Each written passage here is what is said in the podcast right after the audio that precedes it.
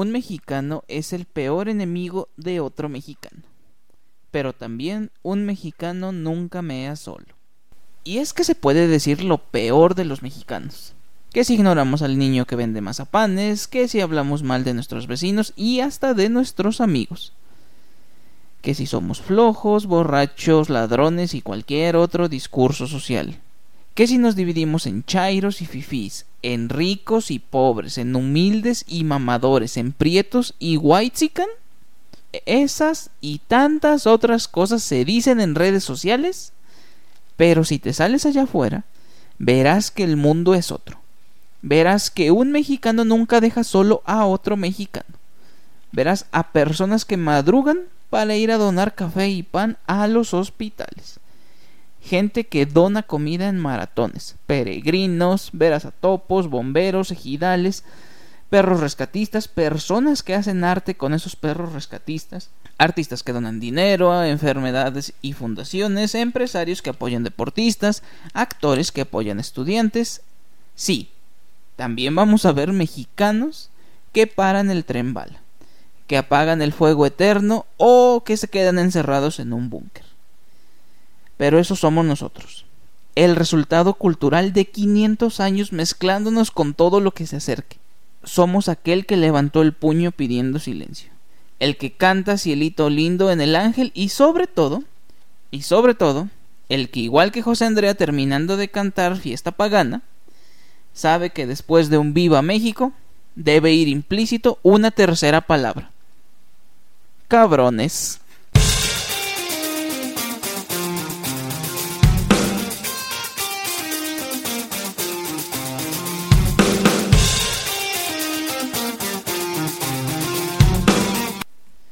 Hola a todos, sean bienvenidos nuevamente a un episodio del ADN Podcast. En esta ocasión, ya quitando un poquito las opiniones y demás que se dieron en el episodio anterior, sí quiero y vengo exclusivamente para contar historias. La temática de este de esta temporada, como ya lo vieron, es hablar de experiencias y esas experiencias que nos van marcando y que nos van volviendo buenas personas. O más allá de buenas personas, buenos viajeros. Pero como lo hemos dicho aquí, el mejor viaje es el de la vida. Entonces, dicho sea esto, vamos por algo muy importante. Y algo que yo considero fundamental para hacerte llamar un viajero. Y es volverte una persona no solo tolerante, sino también amigable, respetuosa, cariñosa y cortés. Si tú te llegas a encontrar a alguien cuando viaja, verás que es muy diferente a cómo actúa en el día a día. Y podrás creer que está fingiendo, pero muchas veces realmente solo está saliendo su verdadero yo. Y la intención de ese verdadero yo o, lo que sale justamente es porque está conociendo, está buscando personas nuevas. Entonces, o experiencias nuevas. Entonces tiene que salir a dar su mejor cara. Tiene que ser tiene que ser esa persona en la primera cita. Entonces tiene que tener una buena postura, un buen comportamiento, mostrar sus mejores cartas y siempre siempre eso facilita mucho cuando viajas conocer o entender bien a la otra persona o a la otra parte en cuestión.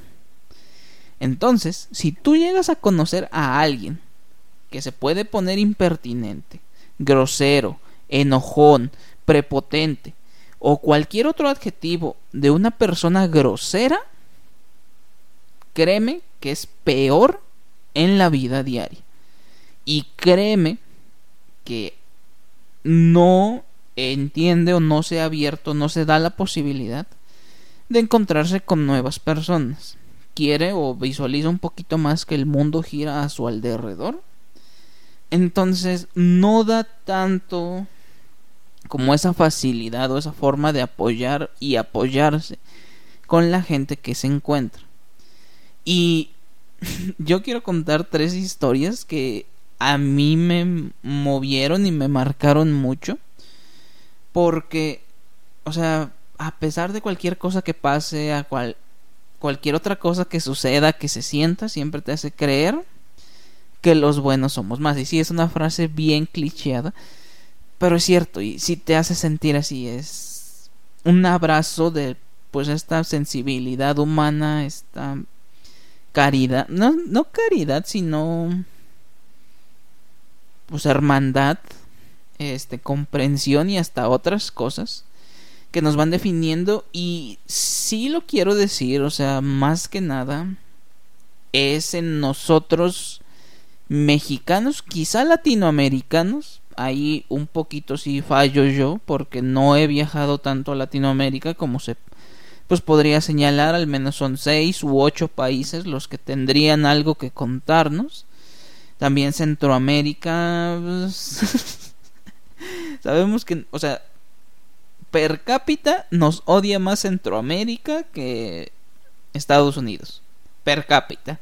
O sea, hay 10 centroamericanos, pero 9 de ellos nos odian. Entonces sí es un porcentaje muy alto y... Pues sí quisiera decirlo, o sea, uno quisiera ser amigo de todos, pero... Pues la realidad a veces no se presta tanto, pero a lo que voy no es hablar mal de otros países. es el hecho de que al menos a nivel mexicano, que es lo que me ha tocado ver, somos muy solidarios y con un compañerismo muy grande. Y a veces hasta esa amistad o ese, pues sí, es, esas acciones van creando una amistad. Y es algo pues digno de aplaudirse y digno de, de llevarse como un gran recuerdo. Y pues bueno, una vez hecha esta introducción algo exagerada, vamos a ir a esa parte. Y quiero empezar con una muy sencilla, pero a algunos les puede llegar a interesar, sobre todo si han hecho el viaje a Tequila, porque es uno de los puntos que visitamos. Para mí, para mí es punto obligado y es la birrería de las nueve esquinas. Para quienes no lo sepan, en Guadalajara hay un restaurantillo que se llama la birrería de las nueve esquinas. Y la birria pues es la barbacoa de ellos, es el platillo por excelencia que necesitas un domingo en la mañana para curarte esa cruda. Cabe resaltar que pues como vamos a tequila, sí es un poquito necesario tener una birria para sobrevivir. Y yo lo quiero resaltar porque la birrería de las nueve esquinas es un lugar que descubrí de manera muy aleatoria. no sé cómo decirlo. Afortunadamente los encontré, pero no fue una recomendación ni nada que alguien me haya dicho. Lo que pasó fue lo siguiente, o sea, el viaje de tequila está considerado para que quedemos muy ebrios hay gente que todavía aguanta para la noche e ir a tomar todavía un poquito más. Hay gente que de plano pues, se queda dormida y no despierta hasta el otro día. Pero pues en un 80-90% todos están muy crudos y cansados el día siguiente. Entonces la primera vez que hice el viaje ya coordinándolo yo, eh, una intención sí fue que haya una birriería cerca del hotel. Y también con el hotel son muy amigables, el Hotel Maya y este. Lo que sucede es. Había o dentro del mapa, pues se veían tres puestos de birria. Y. Para quienes no lo sepan, pero yo generalmente salgo a correr en las mañanas después del viaje. Entonces, pues salí y la birrería de las nueve esquinas era la única que abría a las ocho. Y yo lo cité ocho y media. Entonces, procedí a dar una vuelta, correr por el centro, porque el hotel donde nos hospedamos está muy cerca del centro de Guadalajara. Entonces pues salí corriendo, recorrí un poquito y dije vamos a visitar la birrería de las nueve esquinas. Una vez que este que ya haya terminado, por así decirlo. Entonces pues modifiqué mi ruta, corrí para allá Tú dirás que el centro de algún pueblo o de algún lugar es bonito, y sí, pero cuando se trata de una ciudad, como ya lo es Guadalajara, o como lo es la Ciudad de México, sabes que no son tan bonitos. Y vamos a eso. O sea, tú imagínate que te hospedas en la Ciudad de México, cerca de la Plaza de la Tecnología. No está bonita la zona. no es algo así que te sentirías tan cómodo. Entonces, de camino a la birrería, había unos dos que tres burdeles. No eran, bueno, sí, sí eran un poquito. Salió, salió gente muy lampareada y muy extravagante, así que yo denominaré que son burdeles. En el mapa no dice nada claramente. Pero bueno, yo llego a la, a la birrería en cuestión y hay un cuate así pues como trapeando, preparándose para atender clientes. La birrería tiene un carrito ahí este de adorno en la entrada. Y un mesero pues me ve y me dice, "Pásale, ya está abierto." Y yo le dije, "Sí, ahorita vengo. Voy por mis amigos." Y el cuate se rió, se como dice, "Ah, sí, bueno, dale." Y ya, esa es la historia hasta ese punto. Porque pues yo voy, sí al hotel, sí me doy un baño, bajo y pues les digo, ¿saben qué? Si ya encontré la siguiente, el lugar donde vamos a ir a desayunar, que pues era la birrería. Entonces vamos, vamos caminando, la la la la la la. Y llegando al restaurante está mi cuate. Y le dije, ya ves, sí te traje a mis amigos. Y pues sí, o sea, emocionado, lo recibió, la la la, siéntense, pues ya, quienes necesitaban birria, pues desayunaron birria, quienes son raros y desayunan chilaquiles o huevo, pues eso hicieron. Aquí se respeta. Digo, pues puede que no hayan tomado, pues no necesitan birria. Pero bueno, este ya, ¿no? Desayunamos, todo bien. Vaya alguno que otro convenio entre restaurantes y eso, donde pues, puede que te den alguna cortesía o algún descuento. Esto no lo tendría que contar porque pues, son los gajes donde nosotros coordinadores pues sacamos nuestras ganancias. Pero bueno, eh, para pronto y para no hacer largo la historia, volviendo a lo que ya se contó el episodio pasado, yo fui a Guadalajara a ver un concierto de los Bookies y fui con mi mamá. Nos hospedamos en el mismo hotel que nos hospedamos cuando hacemos el viaje. ¿Por qué? Porque relativamente queda cerca del Estadio Jalisco. Entonces, pues al día siguiente le dije a mi mamá, ¿sabe qué? Vamos a la birrería de las nueve esquinas para desayunar ahí. Y sí, fuimos, la la la, la la la. Llegamos y otra vez está mi cuate. Y pues yo lo saludo felizmente, ya nos atiende, pues comimos una birria ahí juntos. Y este pues termina. El restaurante la verdad está bonito, tiene mucho flujo de gente. Entonces, una vez que terminamos de comer, yo tengo una costumbre que es este pues tratar bastante bien a los meseros y pues sí considerarlos amigos. Entonces, más que solo los meseros, cualquier persona que se dedique a hacer comida, yo los yo les doy un trato muy respetuoso y pues eso, o sea, ya era como dije finales de noviembre, entonces pues dije, yo creo que ya no voy a regresar a Guadalajara en lo que queda del año. Me voy a despedir y le voy a desear felices fiestas, ¿no? Y pues ya, me despido y la chica que está en la caja, medianamente chismosa, me dice que es su familiar. Y le dije, no, ese es un amigo. Le dije, yo pues traigo grupos a veces, nada más que ahora, pues nomás vine yo con mi mamá. Pero pues ese cuate que está ahí es mi amigo. Ay, qué padre. Bueno, pues cuando gusten aquí los esperamos, me dice. Sí, muchas gracias. Nos despedimos, salimos, caminamos hacia la fuente. Quien conozca la birrería sabe que pues, está una zona con nueve esquinas y hay una fuentecita en el centro. Entonces vamos, caminamos, tomamos el, la primer callecita en dirección a una avenida, no sé cuál sea. Y en eso llega un segundo mesero corriendo, oiga, oiga. Y ¿qué pasó? Y esta es una historia bien bonita porque resulta ser que la chica estaba en la caja, no sé si era hija o la dueña. Y en un gesto amable porque pues en esta ocasión no llevaba a la gente que suelo llevarse, nada más íbamos mi mamá y yo, pero en un gesto muy amable a mi mamá le regaló una taza, que esa taza está grabada y dice birriería las nueve esquinas. Entonces, yo sentí muy padre porque es te quieren y no nada más el hecho de que les te quieren porque les lleves gente, porque en ese momento no les llevaba nadie. Y aún así me hicieron un pequeño regalito. Podrán costarles dos pesos producir esas tazas, pero el hecho de que me lo hayan regalado le dio un valor que no se puede calcular.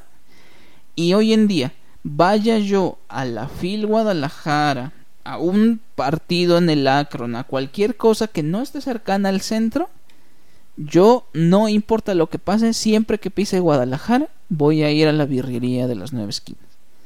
Por lo amables que fueron conmigo. Y más que nada porque ahí está un cuate mío. El mexicano solo puede negar tres cosas. La religión, como lo hizo Pedro. La ida al table. Y que lloró con el final de no se aceptan devoluciones negar cualquier otra cosa. Discúlpame, mi amigo, pero te hace un mal mexicano. Esa es la primera historia y lo digo muy felizmente. Eh, son sensaciones bonitas que tú puedes decir son me, bien por ti, pero les digo, alimentan o sensibilizan las emociones porque eso, o sea, te ven más allá, te dan la posibilidad de conocerte. Un poquito pasa lo mismo en los tacos del güero, perdón, en los, en los tacos de los gordos aquí en la Merced. Son unos amigos que he tenido desde que yo vendía dulces en la facultad de arquitectura. Para quien no sabía, yo vendía dulces en la facultad de arquitectura. Lo hice los primeros dos años de carrera, previo a tanto encontrar trabajo como que se creara ADN. Y yo todos los sábados iba a la Merced. Todos los sábados. Entonces, siempre invertía todo el capital que tenía para poder comprar dulces y poder venderlos en la escuela. Y en ese entonces los tacos de los gordos costaban 17 pesos. Entonces yo hacía mi presupuesto, veía cuánto iba a gastar y guardaba 17 pesos para pasar y comprarme un taquito. Entonces, desde ese momento hasta hoy que pues ya no es tan seguido, pero pues cuando puedo también los visito. Y yo lo digo muy felizmente, o sea, es una frase que a veces digo por el cómo te hacen sentir. Es mi taquería. Es mi taquería. No soy yo el dueño, pero es mi taquería y cada que llego me reciben muy amablemente y no importa que tengan una fila de 20 pedidos, me atienden primero a mí. Y ellos no saben ni cómo me llamo, ni a qué me dedico, ni qué hago. Si me están escuchando, hola chicos de los gordos. Soy arquitecto. Pero eso, o sea, te hacen sentir parte de te hace sentir que te tienen un cariño, que te tienen un respeto o que forman una amistad y yo los quiero mucho. Los quiero mucho al grado de decir que si un día yo me llego a casar, ellos van a estar invitados. Así, o sea, van a ser invitados. Y si me dicen algo así como no se puede o algo, yo buscaré la forma de que puedan ir a esa fiesta porque son mis amigos. Volviendo a las historias. La siguiente que quiero contar es una de esas que mucha gente no me cree. Y otros tantos creen que estoy exagerando. Pero es muy real. Y... Pues resulta ser, hoy en día ya nadie, nadie se atrevería a salir de viaje y pedir ride por muchas razones. Digo, hoy en día hay un viaje que quiero hacer, pero claramente hay razones por las cuales no las quiero hacer ahorita, que es el viaje de la ruta del peregrino, que es una caminata de Guadalajara, bueno, no de Guadalajara, de Ameca, que está cerca de Guadalajara, hasta Talpa. Que Talpa, si es Talpa, sí, sí es Talpa. Que Talpa está a una hora de Puerto Vallarta, pero es caminar toda la sierra de Jalisco. Y es pasar como por unos 12 pueblos. Es una caminata de 5 días para llegar al santuario de la no sé qué de Talpa. Y se le llama la ruta del peregrino. Y pasas por lugares bien bonitos, bien majestuosos. Uno de ellos, uno de mis pueblos mágicos que más me han este, llamado la atención, que se llama Mascota. Y pues no lo he hecho por diversas razones, porque soy en día un joven gordito, solitario, levantaría una que otra sospecha. Entonces, pues no me quiero arriesgar a hacer eso. Y lo que sucedió esto fue en el 2018. Yo quería visitar un lugar que se llama Monterreal, que está ubicado en un pueblo mágico que se llama Arteaga. Esto en la sierra de Coahuila. Y Monterreal es famoso o llamativo porque parece, bueno, si es un bosque de pinos, entonces tiene la posibilidad de que si baja mucho la temperatura, pues neva y sí parece un poquito Suiza. Entonces, pues sí llama la atención y dan ganas de visitar ese lugar. Aparte de que están adaptados, o eso me dijeron, para que puedas esquiar ahí. Entonces, pues obviamente llamaba la atención y lo quería conocer. Entonces, montándome en mi macho bien cabroncísimo, compré un vuelo de avión para Monterrey, que en carro son dos horas del aeropuerto de Monterrey a Monterreal. Pero un joven en ese entonces de 21 años no puede rentar un carro. Y pues pasas a ser que la aventura la tuve que hacer a través de bueno el traslado tuvo que ser a través de tierra literal y figuradamente lo primero fue tomar un autobús de ahí del aeropuerto a la terminal del centro de ahí de la terminal del centro fue tomar uno a la terminal de Saltillo de ahí de Saltillo fue tomar uno que los peceros de aquí de la Ciudad de México se burlarían de ese autobús. Fue tomar ese y que me llevara al pueblo de Arteaga. El pueblo de Arteaga en sí solo está muy sencillo, no tiene grandes atractivos. Lo más mágico que podría decir es que tiene una calle, que camina un río en medio. Un canalito así bien tiernecillo, pero en medio de la calle va un río. Eso está bonito. De ahí en fuera no tiene realmente grandes atractivos que llamen la atención, excepto el hecho de que puede nevar ahí. Entonces, ya de ahí una vez llegando a Arteaga me dijeron que lo más cercano que podía llegar yo en auto público o bueno, sí, en transporte público. Era un pueblito, si no mal me equivoco, se llama San Marcos. Entonces esperé y tomé otro de esos camiones igual de deteriorados para llegar a San Marcos. De San Marcos a Monterreal todavía son 15 kilómetros. Entonces, de ahí, de ahí en ese punto, les pregunté pues aquí qué se hace, ¿no? Y me dijeron, pues vas a tener que caminar o pedir ray. Ok. Entonces inicié a andar mi camino. Puedo decir que no caminé ni 100 metros cuando vi que venía una camioneta. Y como me dijo el señor, pues, yo voy a confiar en él, le pedí ray. Y luego me di cuenta que era una camioneta cerrada, tipo van. y yo le dije, no, ya no. dije, no, súbete. Y bueno, pues me convencieron de que me subiera.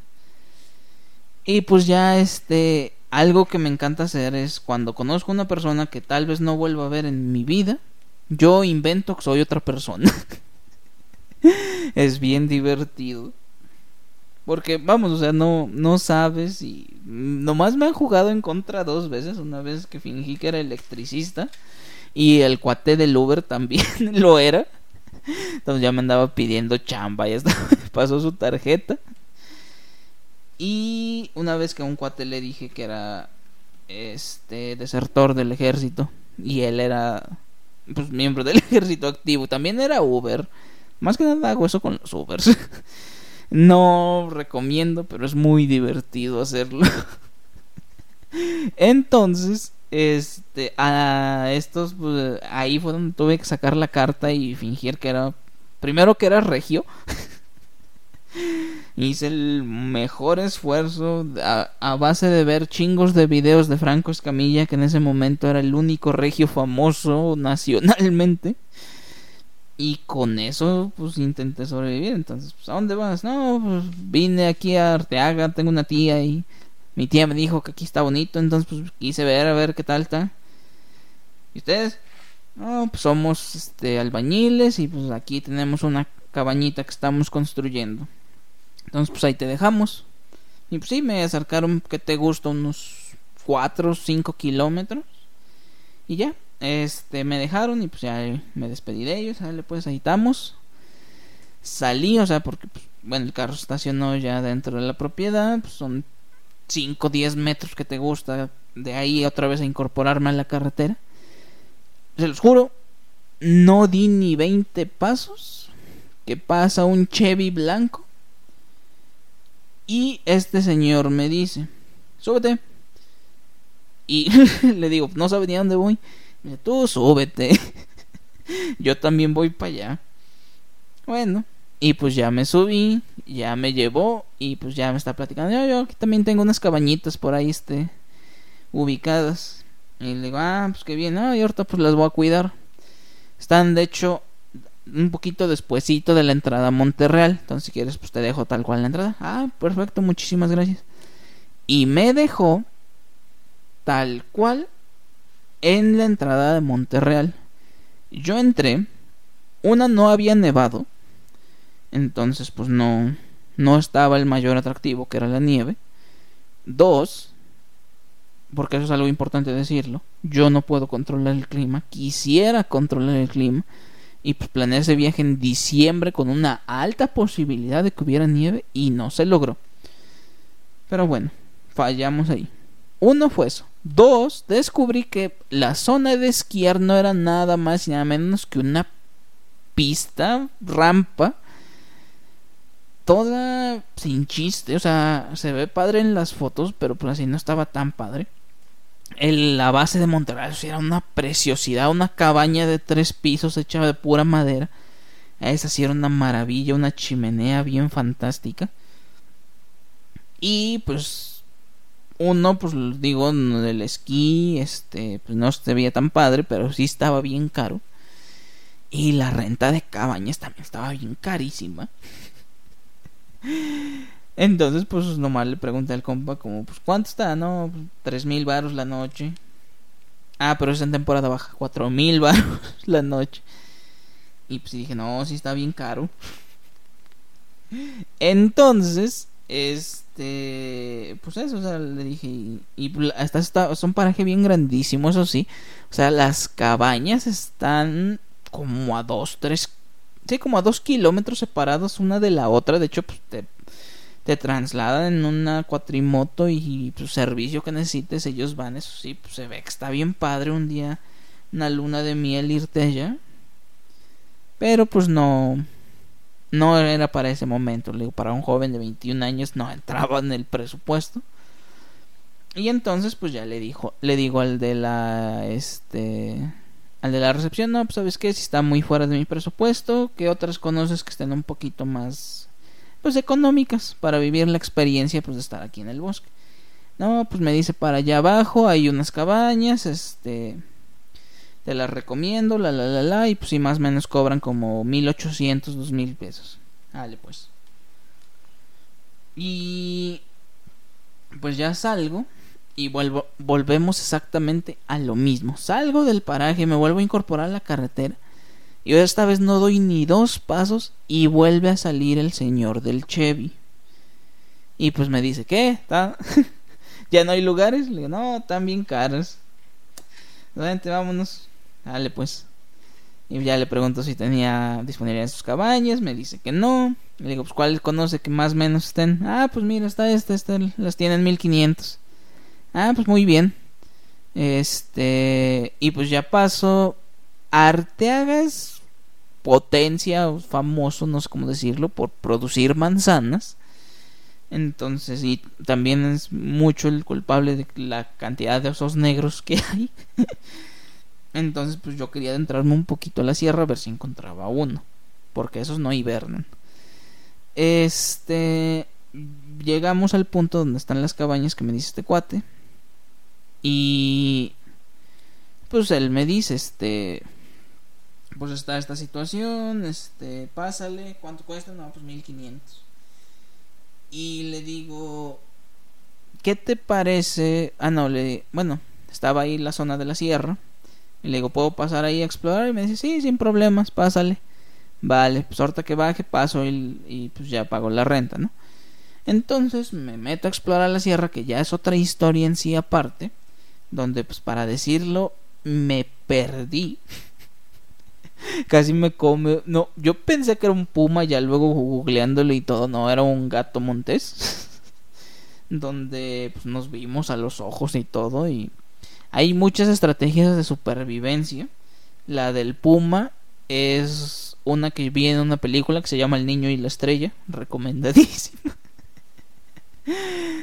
Donde dice que al puma, si lo ves, velo a los ojos. Y aléjate, pero siempre míralo a los ojos. no debes de tenerle miedo. Porque él detecta eso. O sea, si no te no le tienes miedo, él te respeta. Pero si le tienes miedo, pues va a decir, ah, aquí ya pues salimos ganando, ¿no?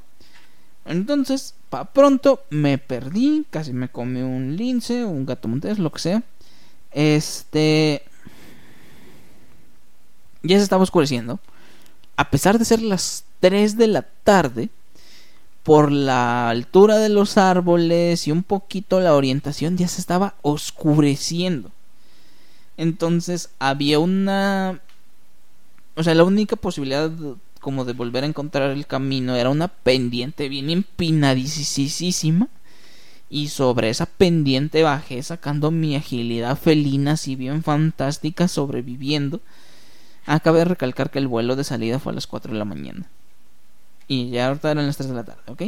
Bajo, sobrevivo, ya me vuelvo a encontrar dentro de de la zona de las cabañas. Y pues dije, ¿sabes qué? Esto está lejos de todo, no voy a encontrar forma de regresar mañana. Entonces, yo siento que ya me dejó cerca el Señor. Dije, pues vamos a caminar otra vez de aquí hasta San Marcos.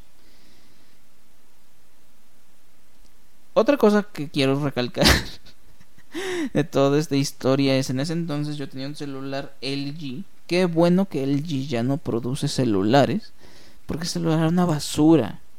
Se le acababa la pila no tan rápido, o sea, le duraba normal, no era nada para presumir, pero si tenía un defecto, que era se tardaba un chingo en cargarse.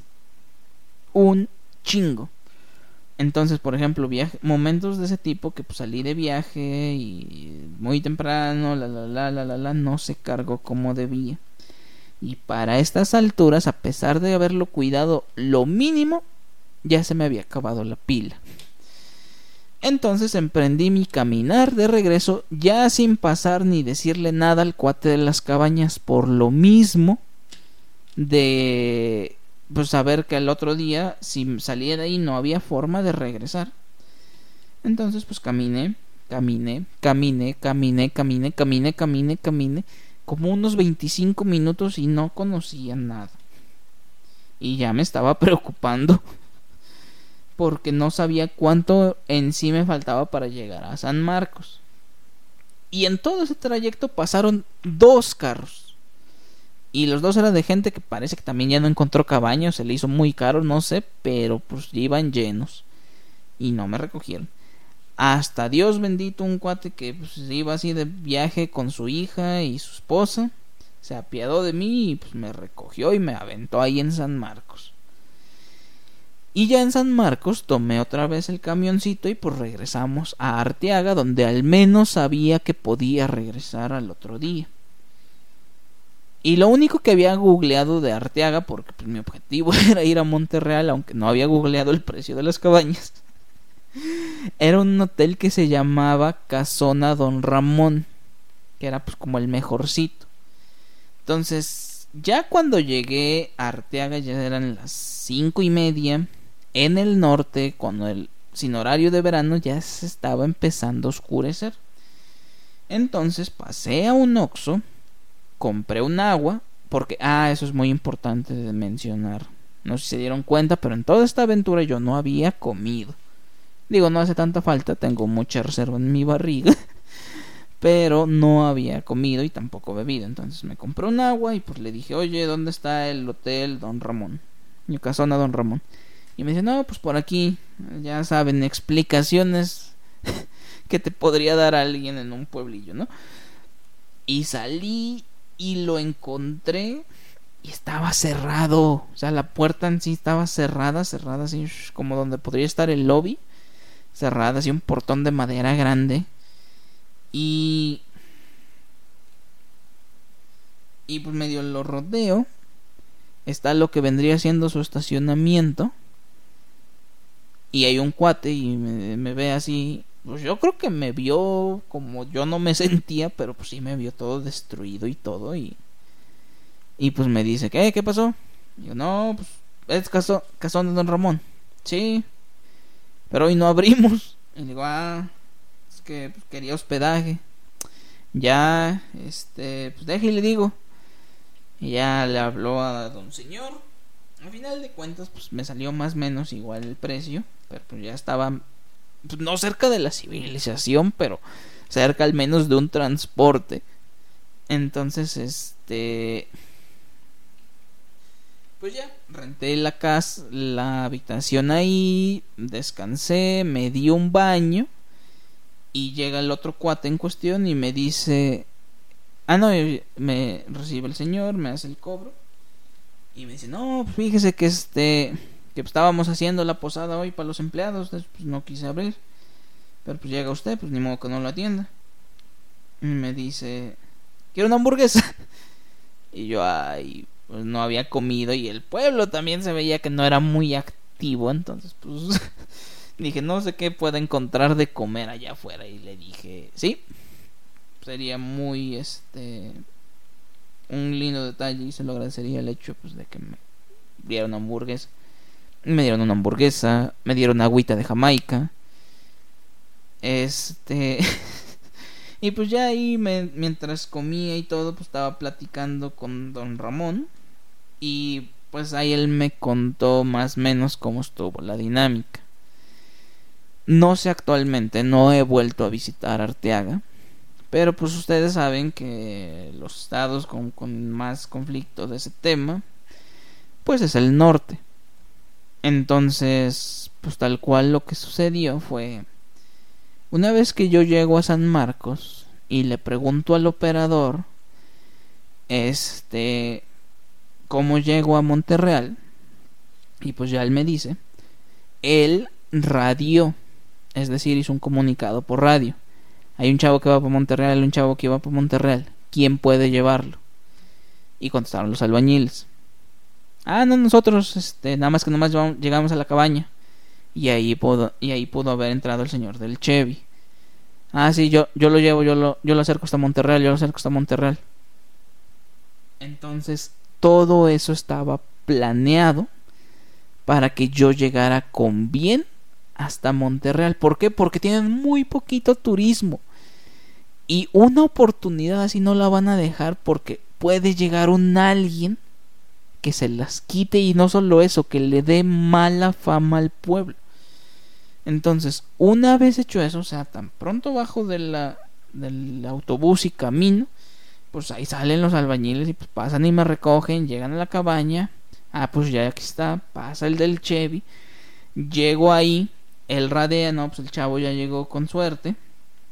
Camino, voy a este a recepción, la la la, no hay, salgo de recepción y ahí el de recepción seguramente también radio.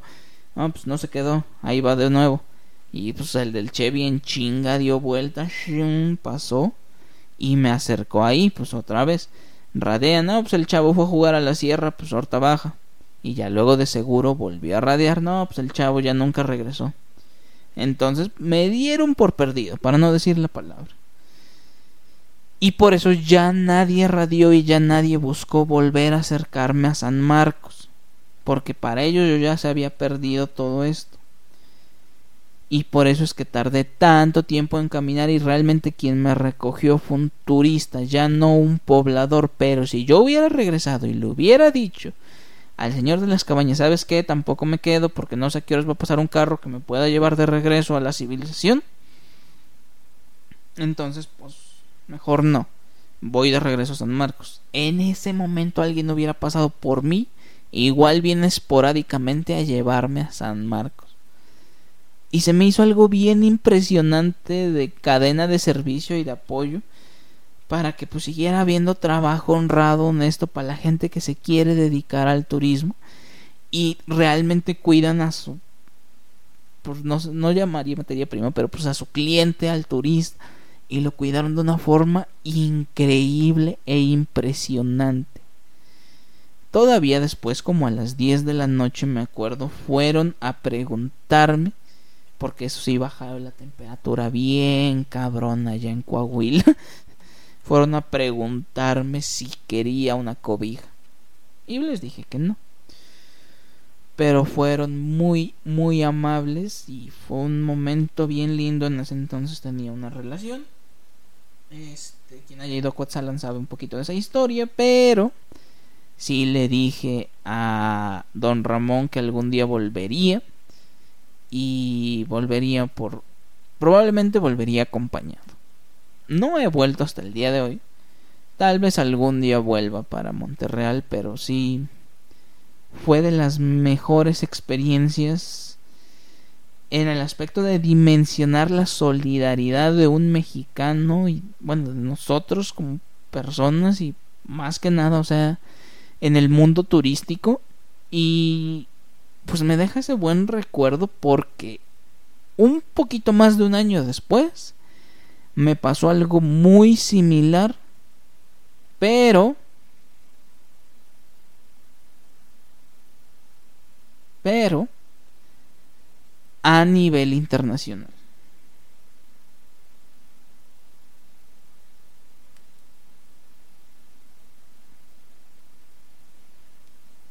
y lo voy a poner de esta forma. Uno de los lugares que más quería conocer y un poquito este fue el la primera experiencia yo quería y por muchos años visitar y hasta vivir en una ciudad que neve, que neve, o sea, que caiga nieve como en las películas y todo eso. Y un poquito está cantar frente al árbol de Navidad, esas cosillas, yo la quería mucho y se da la posibilidad de poderme pagar un viaje a Toronto y voy a Toronto bueno, sí fue Toronto y Niágara. Y sí me tocó mucha nieve. Fue bien padre que el avión bajara y se vieran los techos blancos, las calles. Así todo marcado bien fantástico. Eh, pues que bajar y que estuviera la, la nieve ahí corriendo, cayendo y yo todo feliz. Eh, cuando llegué a o sea, Niágara también una genialidad el mirador que tiene y ver desde ahí el atardecer, ver cómo se iluminaban las cataratas. Este, por ahí hay una historia también, pero tal vez la cuenten otra que es el único día que claudiqué frente al frío. La única vez que claudiqué ante el frío, que me dio frío. Sucedió en Niágara una noche, pero esa será otra historia. Total, pues seguimos con lo demás. Este, cuando llego a Toronto estaba la tormenta de nieve y a pesar de que pues todos se resguardan, se cubren, lo que sea, yo estaba corriendo a través de los parquecillos y eso que encontraba porque estaba bien padre. Aparte, pues uno se iba bien abrigado para esas épocas. Este fue bien fantástico vivir la experiencia de estar rodeado de nieve. Eh, hice algunas otras experiencias pues medianamente raras como podría ser eh, haber ido a un partido de hockey mis Maple Leafs de toda la vida. Y bueno para no hacerlo más este pues cansado en Canadá todo es muy caro. Todos hasta los recuerditos cosas así Ah, eso también era padre. O sea, los recuerditos los vendían chinos. Ahí no fingían nada. O sea, los recuerditos, la piratería, la piratería, la fayuca era china. Y te decían, cálele, cálele. Porque pues, yo creo que entre chinos y mexicanos nos conocemos las mañas. Pero bueno, todo era caro. Todo. Te estoy diciendo que un recuerdito, un eso te costaba pues, 3 dólares, 4 dólares canadienses. Entonces, pues sí, o sea, poco a poco pues, se va bajando tu presupuesto, excepto la renta de patines. Hay algunas plazas o fuentes o lugares donde, pues, como se congela y demás, rentan patines y pues ahí puedes patinar tú y la renta de patines costaba 5 dólares por 2 horas. Entonces, pues yo, después de haber visto un partido de hockey, estaba bien salta, dije, yo voy a patinar en hielo. Porque, o sea, nunca patiné en el hielo de las plazas, obviamente. Y a veces sí te quedaba la chispita porque en ese entonces la este Gran Sur tenía una pista de hielo y luego la veías y te daban ganas. O sea, y la pista de hielo que ponían también en el Zócalo nunca la visité, entonces. Pues es eso. O sea, estaba esas ganas y dije, sí lo voy a hacer y lo voy a hacer en una pista de hielo, ¿verdad? No en un lago congelado, obviamente, es peligrosísimo. Pero sí en una pista de hielo de verdad. Entonces, pues me renté mis patines, me metí a patinar en hielo. No sabes la cantidad de chingadazos en serio, de chingadazos que me puse en esa pista de hielo. De hecho, mi objetivo era darle dos vueltas a la pista y después de eso dije yo me doy por bien servido, una vuelta por hora. Pero no sabes la cantidad de veces que me caí. Bendito Dios, yo tengo un pasado como portero de fútbol y aprendí a caer. Y muchas veces pues caía bien, o sea, no pasó realmente. O sea, fueron golpes. Nada grave en el hombro, en los muslos, en el pecho. O sea, golpes dentro del presupuesto, por así decirlo. O sea, que los pagabas, no había bronca. No pasaba de sobarte un poquito, de, este, de estar cómodo y ya, ¿no? Y pues ahí me encontré un cuate colombiano y un mexicano que pues ellos trabajaban, no sé si por temporadas o ya ahí. Y sí me contaron un poquito de cómo se mueven los hilos en Canadá. Y más allá de esos programas que hay, con respecto a la movilidad y eso de que te ayudan a conseguirte este, pues el pasaporte, incluso la ETA para poder entrar a Canadá, me decían que que no es, o sea, sí necesitas eso obviamente para entrar a Canadá, pero no necesariamente el permiso de trabajo. Y pues aplica en la mexicana, o sea, por no querer pagar todo el, impuesto por de arrendamiento, de contrato, o sea, el seguro y esas cosas. Es por decirlo de una forma, o sea, el pago o el salario son 10 dólares la hora, pero te pueden contratar de manera informal por 8 dólares la hora. Y es ganas menos, pero pues estás ganando y estás viviendo en Canadá. Y ya una vez que encuentran como la facilidad y eso, pues y mira, ya te metemos. O sea, Canadá es una ciudad tan grande y tiene tan... Bueno, Canadá no, este, en el caso de Toronto es una ciudad tan grande y con muy poquita gente que de verdad, o sea, si eres un homeless ahí, que sí me tocó verlo, o sea, de verdad es porque no quieres hacer nada en la vida, o sea, tú llegas y te ofrecen trabajo. Entonces, este, pues eso, o sea, me decía, mientras tú tengas aquí pasaporte y dieta, no hay bronca, nada más es este, pues, eso, o sea, quizá no se facilita tanto, pues, prestaciones o poder comprar una propiedad, pero pues sí se alcanza para pues el sueño americano y lo demás, ¿no? O sea, no hay migra que te esté persiguiendo. Y pues sí decían que todo es todavía mucho más fácil si este si tienes si sabes inglés. Entonces, pues sí, o sea, me dieron la idea y si algún día ya no tengo nada que hacer aquí en México porque me encanta México y en serio, si un día ya no hay nada que hacer en los 32 estados que tiene este maravilloso país, me voy a ir a Canadá. Pero mientras tenga un algo aquí que me reciba, yo viviré en México. Pero bueno, me estoy volviendo a desviar un chingo. medio me enseñaron, medio platicamos, pues se fueron, no sé desde cuándo estaban ahí. En toda esa plática y medio apoyo, pude recorrer media vuelta o media pista.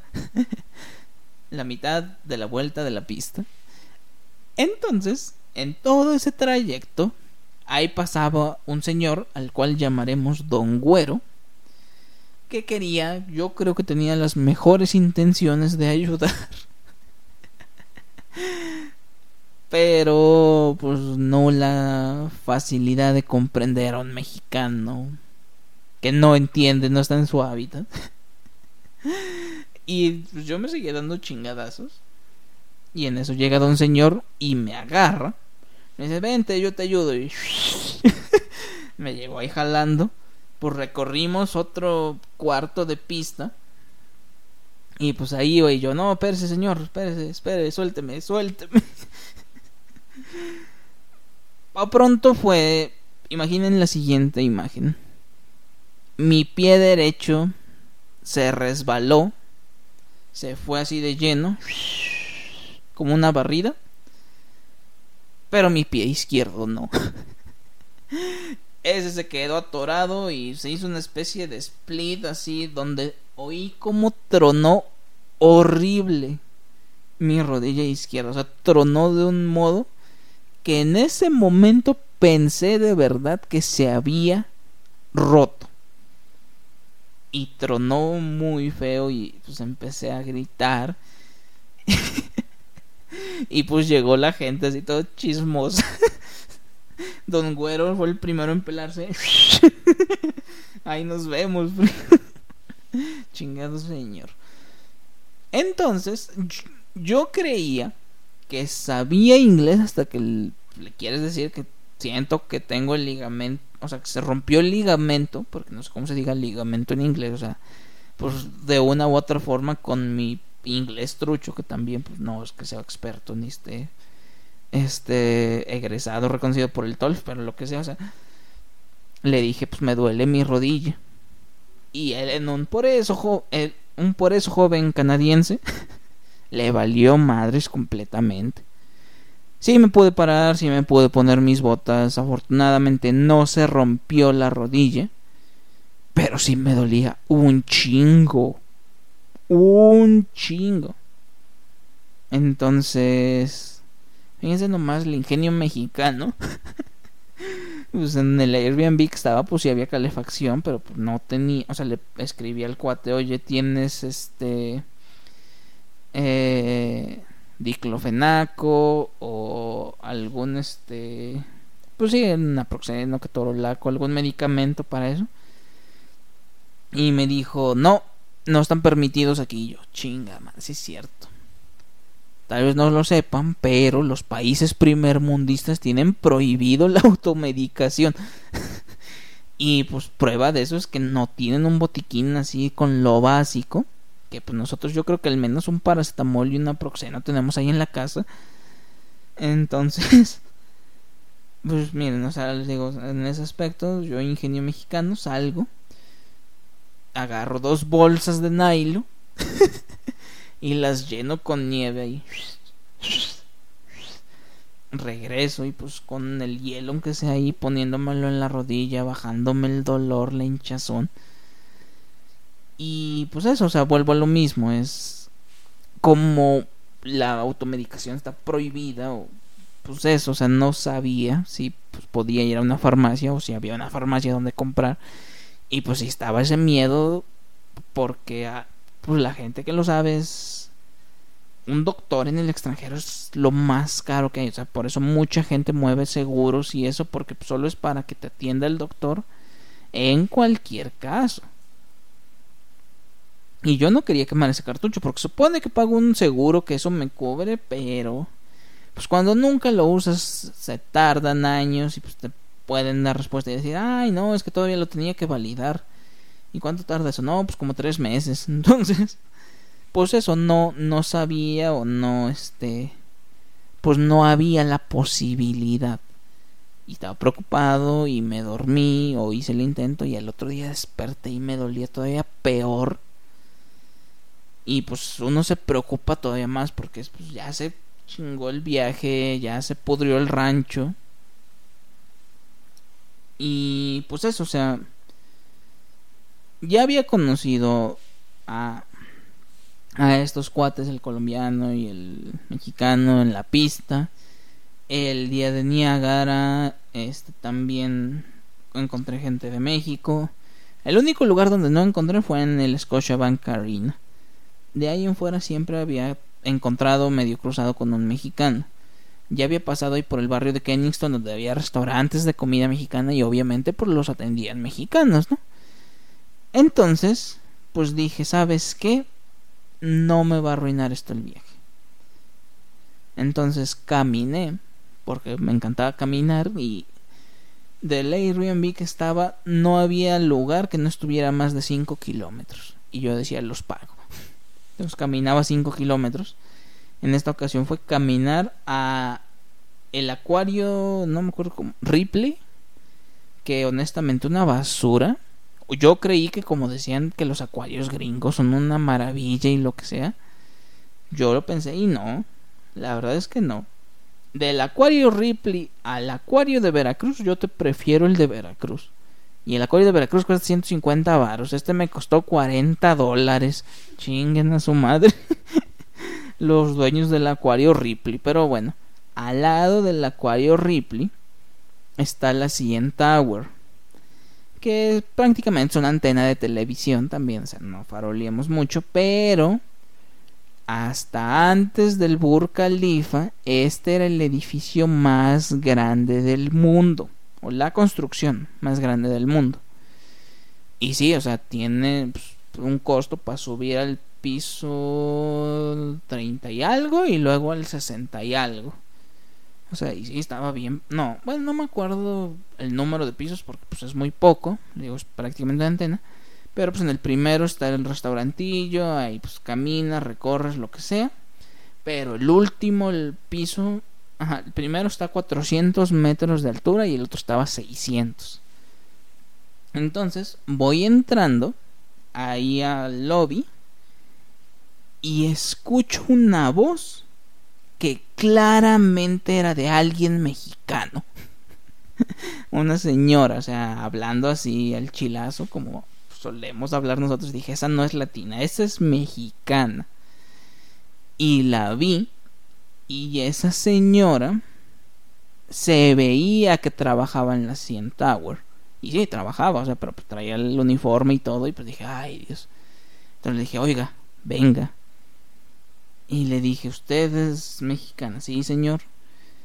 Y usted vive aquí, ¿verdad? Sí. Y le digo, necesito su ayuda. ¿Qué pasó, joven? Ayer estaba patinando y no me rompí, pero me duele muchísimo mi rodilla. ¿dónde puedo encontrar algún medicamento o algo para pues, tratarme para no ir al doctor? Entre mexicanos nos entendemos. o sea, le dices eso a un español, ¿no? Pues ve al, ve al seguro, ve al hospital ahí, tu seguro te apoyará ahí, lo que sea. No, chinguen a su madre, o sea. El mexicano no va a ir al hospital nunca, salvo que ya falte una parte del cuerpo, ahí pisamos el hospital, antes no. Y la señora me dice, ah, pues mire, yo este, pues yo le digo, no, si quieres, este, pásele, eh, sí, porque viene de visita, ¿no? Le digo, sí. este, paz, súbase ahí en el, en los 400 metros, les digo, no me acuerdo cómo se llama. Ahí lo veo ahorita. Ah, claro que sí. Entonces pago, la, la, la. Creo que costaba como 40, no, como 35 dólares subir hasta el de los 600. Como 45 dólares subir hasta el de los 600. Entonces, pues ya subo primero el de los 400, porque una vez, del, una vez del de 600, ya de ahí ya bajas, ya no puedes volver el de 400. Entonces subo, ahí de 400, ya ella llega como a los 3 pues, minutos. Ahora sí, joven, dígame qué pasó. No, pues estaba patinando, llega Don Güero con sus mamadas y pues ahora esto me duele horrible y pues hoy pude llegar a caminar, pero pues yo me voy hasta el jueves, era lunes, entonces pues no quiero aguantar tres días con este dolor.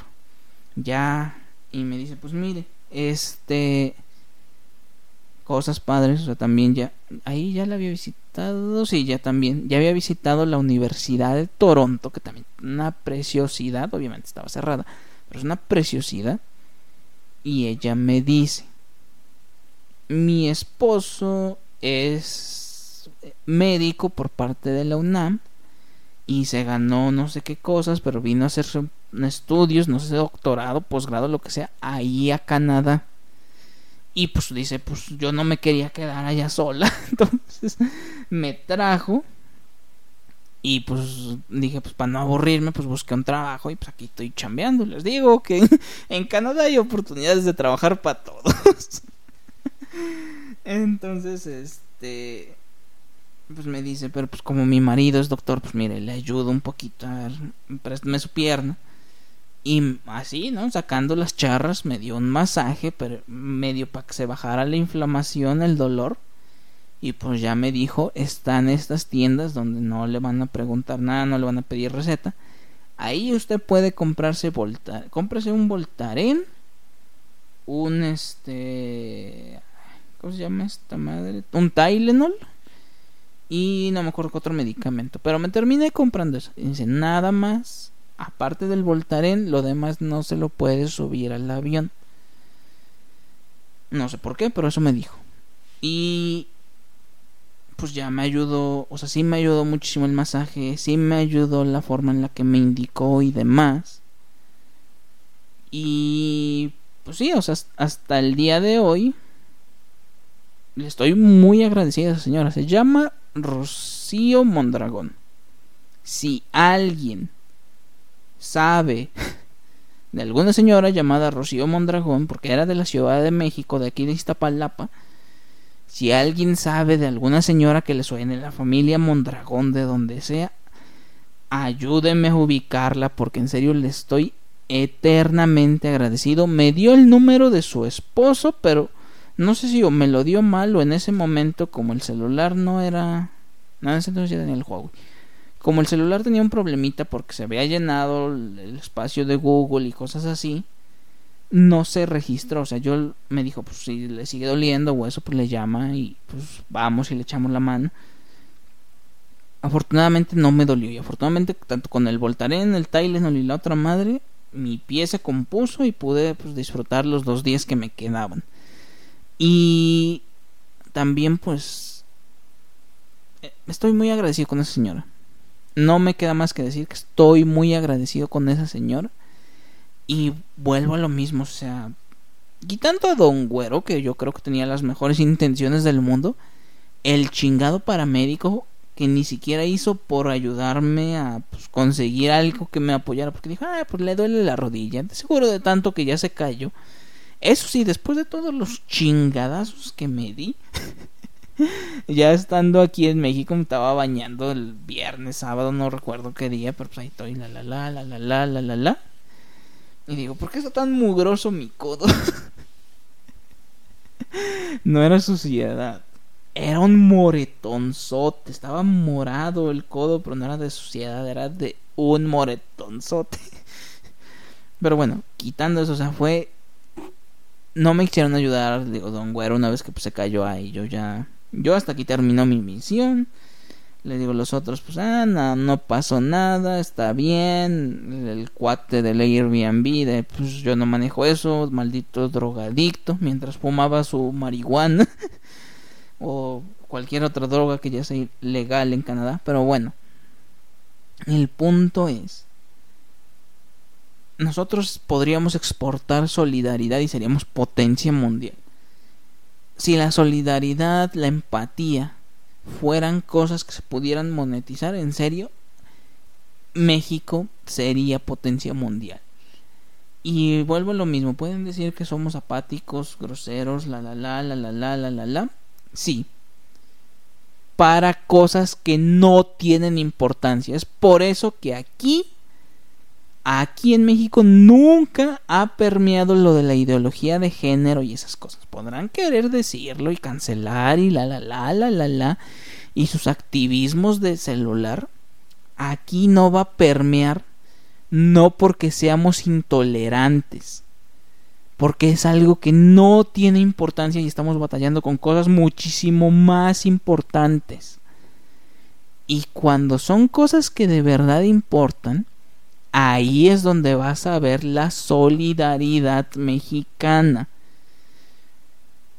Entonces, dicho lo anterior, vuelvo a repetirlo, si alguien conoce a una señora o alguna familia que tenga alguna familia Mondragón que tenga parientes viviendo en Canadá, en serio, intenten pasarme ese contacto porque tal vez ahí esté la señora Rocío Mondragón a la cual le estoy agradecido de por vida.